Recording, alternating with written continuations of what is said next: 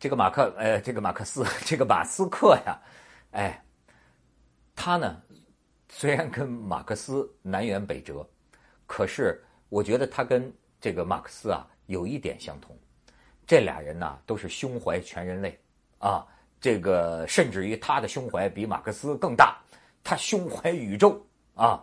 这个马斯克，你看他这个面相啊，你看。我觉得这种人呢，让我这种面相让我感觉到是一种生命能量啊，高能人士。你看这个脑门你看这个眼睛，就好像被他内在的某种这个生命力的逼的都鼓出来了。哎，让我有这么一种感觉，就是那种目光远大啊，还透着疯狂那么一个一种劲头。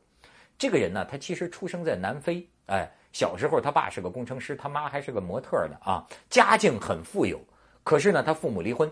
他从小呢，在这个多个学校之间呢辗转来去，也没交到什么好朋友，还净被人打，净被人欺负。他还特好强，爱出头，所以就被人打得更狠，打到医院去都有过。但是就没有什么朋友。于是呢，他小的时候啊，就寄情于文学和计算机。十几岁啊，就琢磨什么问题啊？这个人类为什么活着啊？琢磨这些个终极问题。最后啊。看了什么尼采啊，看了叔本华呀，他不喜欢，跟他的脾性不对。他说这个太悲观了。后来呢，他看到了这么呃一个人写的关于宇宙星空的这么一本书，哎，顿开茅塞，觉着终于明白了。他就说啊，这个宇宙的这个这个这个答案，就是说他的终极问题的答案是什么？他答案早就有了，宇宙就是答案。可是问题是什么呢？问题是我们提得出问题来吗？就是说，真正的问题在于你能提出问题吗？答案就是宇宙，答案早就摆在你面前，但是你能不能提出啊够够对得起这个答案的问题？于是他得出的答案就是提升人类智慧，所以呢，他决定了他一生的事业就是要提升人类智慧。这孩子十二岁，自己就研发了，自己就弄出一个游戏来，给自己设计软件什么，弄出个游戏，卖了五百美元。所以这就是没办法，这肯定是天才啊。然后呢，后来又上什么，回来到了加拿大上学，到美国上学，美国斯坦福啊，应用学应用物理，学了没几天，咋不上了？哎，自个儿去搞公司。你想他搞的都是什么啊？他最早搞的一个叫做那种呃电子媒体。后来呢，被人收购了，叫什么 Zip Two？哎，这是搞一搞一个电子媒体。后来被这个《纽约时报》这些大大咖就注意到，哎，最后收了他就赚了钱了，哎，赚了钱还搞。后来搞出一个叫什么呢？就是一个东西叫叫呃，咱们叫支付宝啊，其实是 PayPal。我这我又秀英文了啊，PayPal 就创立这么一个东西，就是网上的这个支付系统，他又搞这个。反正就是说，他人生啊挣到的第一桶金是两千万美元啊！挣到这一第一桶金之后，他干嘛呀？就是说买了套一百六十多平米的房子，然后呢买辆这个跑车，然后买了架私人飞机，也享受生活吧。但是同时他又在想，这个人类需要点什么？啊，这个怎么样改变地球的命运？他认识到地球啊这个资源呢，早晚有一天会耗尽。所以你看他这个要。主攻要设计这种特斯拉嘛，最有名的这种哎用电的这种汽车，所以就搞成一个特斯拉。然后呢，这里边有故事，就是说在这个 PayPal 就是上市的前一天，他跟他的一个小哥们儿俩人开车，开车从纽约到另一个地方开，开车俩人就瞎聊。他这小哥们儿啊，刚也是刚赚了一笔钱，俩人就是瞎侃，就说这笔钱咱们能够用在哪儿。用在那儿，然后呢，这个特斯拉不是特斯拉，马马克思马斯克随口说了一句话，说干脆把你这个钱啊扔到太空去，啊，就搞这个太空呃私人私人太空航行，私人太空旅行，哎，当个笑话讲。俩人当时一想说，哎呦，这事儿忒贵了，太复杂了，好作罢。然后又开着车，又开了几公里，哎，那小哥们说。真的那么贵，那么复杂吗？要不要试一试？好，就决定了自己啊要搞私人太空旅游。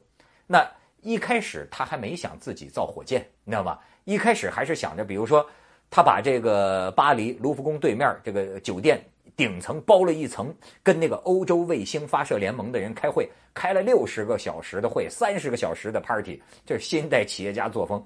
最后觉得对方这个火箭发射他们的这个呃太空飞船呢，费用太高昂了，于是呢，他又听说。俄罗斯有一种洲际弹道导弹，能发射弹头，也能发射太空舱啊！好，找俄罗斯去了。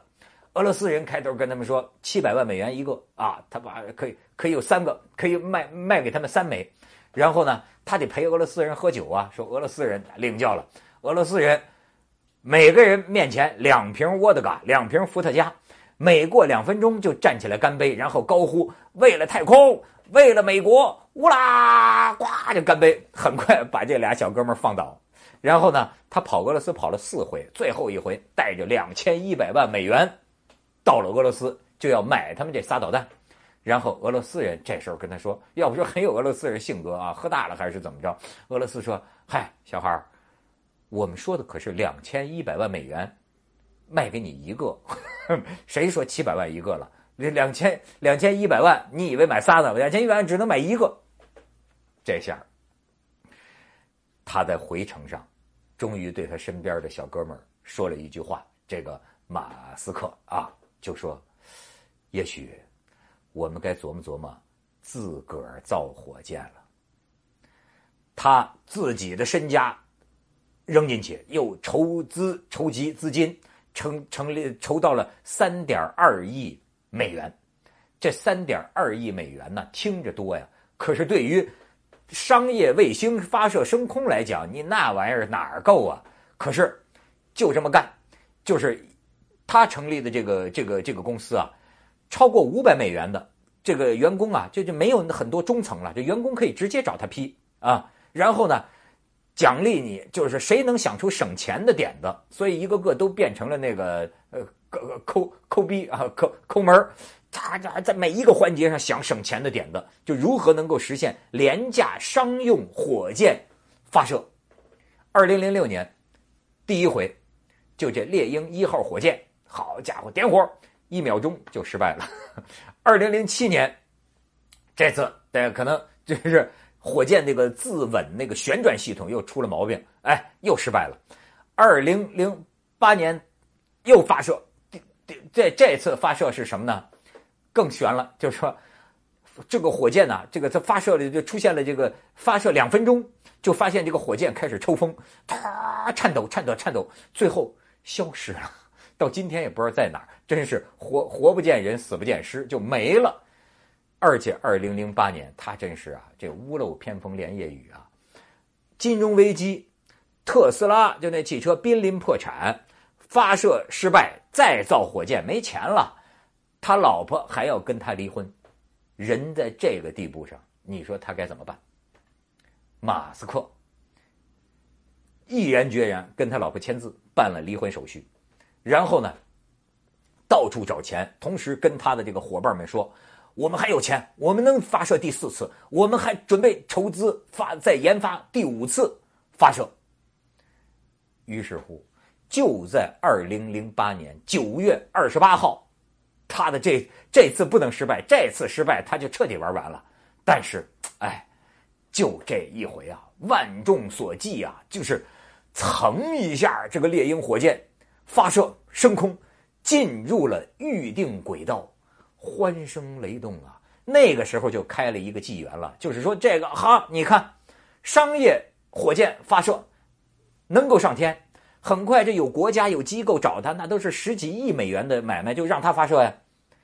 接下来就到了咱们说的这个十二月二十二号，你知道，在这个此前呢，他还发射了一次，把一个太空舱发射到国际空间站，并且实现了对接。